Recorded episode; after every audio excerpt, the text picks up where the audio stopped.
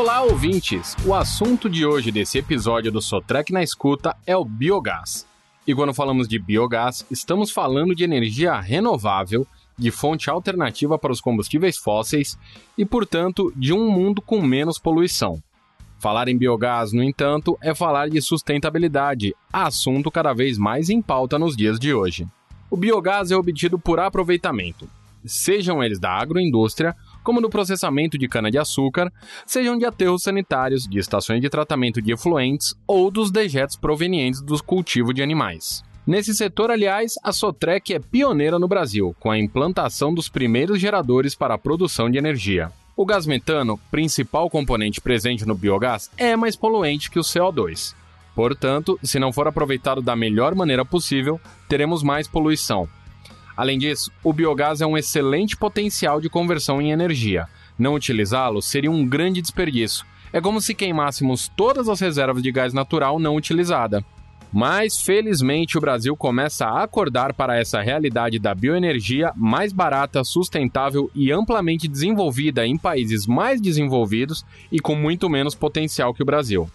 Atualmente, o país conta com pouco mais de 500 plantas de usina em operação, que produziram 1,3 bilhão de metros cúbicos de biogás em 2019. Mas especialistas garantem que a capacidade do Brasil é de 84 bilhões de litros cúbicos por ano.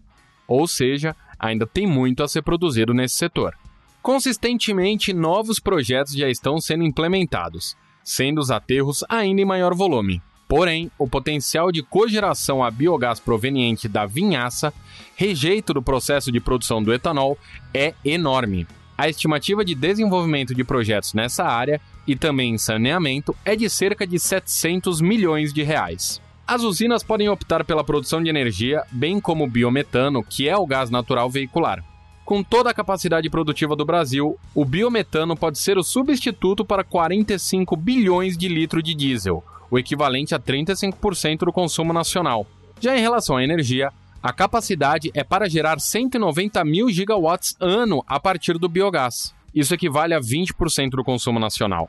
A usina produziria energia para atender a sua própria demanda e o excedente pode ser vendido no mercado livre ou em leilões de energia para o mercado cativo. Com esse mercado já regulamentado, o biogás agora pode participar de leilões, o que não era possível há cinco anos. E o biogás também gera uma boa pontuação para a agroindústria dentro do RenovaBio, o programa do governo federal que estimula investimentos na cadeia produtiva no setor sucroalcooleiro. Isso significa que o governo recompensa a usina que emitir menos poluente. Então, o biogás é ou não é um bom negócio para todo mundo? Movimenta economia, gera empregos, mas o principal beneficiado é o meio ambiente, e com isso todo mundo sai ganhando: o Brasil e o mundo.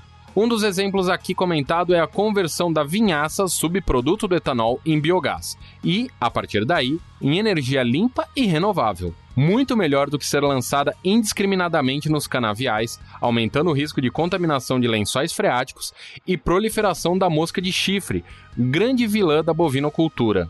E a Sotrec está pronta para atender aos seus projetos, de qualquer porte, para geração e cogeração com biogás são geradores de tecnologias para várias aplicações e agora também com a linha de produtos fabricados na Alemanha.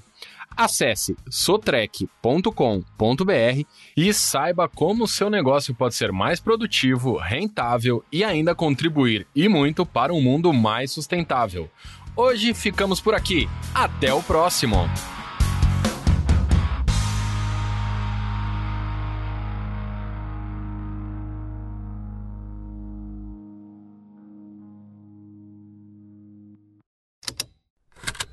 Esse programa foi produzido pela Estalo Podcasts.